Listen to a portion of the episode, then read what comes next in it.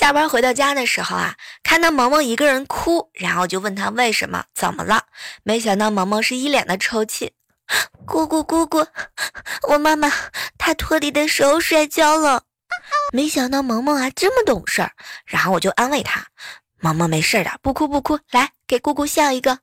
可是没成想，萌萌踢完之后哭得更厉害了，一边哭一边喊。姑姑，我不敢，我就是看到妈妈摔跤，但我笑了才被我的妈妈打哭的。